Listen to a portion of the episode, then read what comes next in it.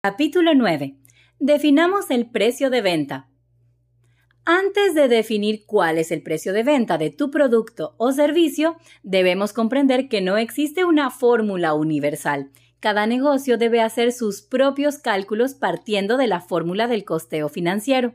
Y para que ésta sea real y pueda ayudarte a determinar con qué precio partir, necesitas tener a la mano todos los costos y gastos que va a tener tu operación.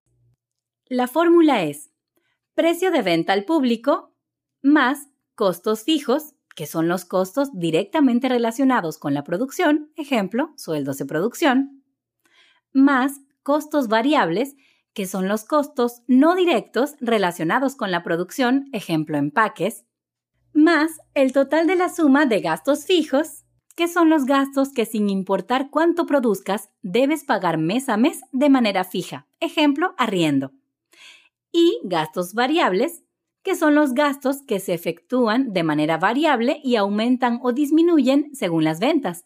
Ejemplo, gastos de publicidad, marketing. Dividido para la proyección de venta.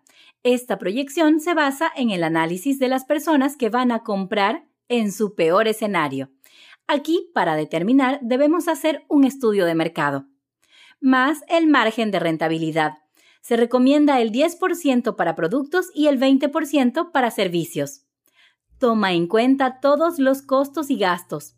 Si tienes un negocio de servicios, no consideres costos fijos y costos variables, solo gastos fijos y gastos variables.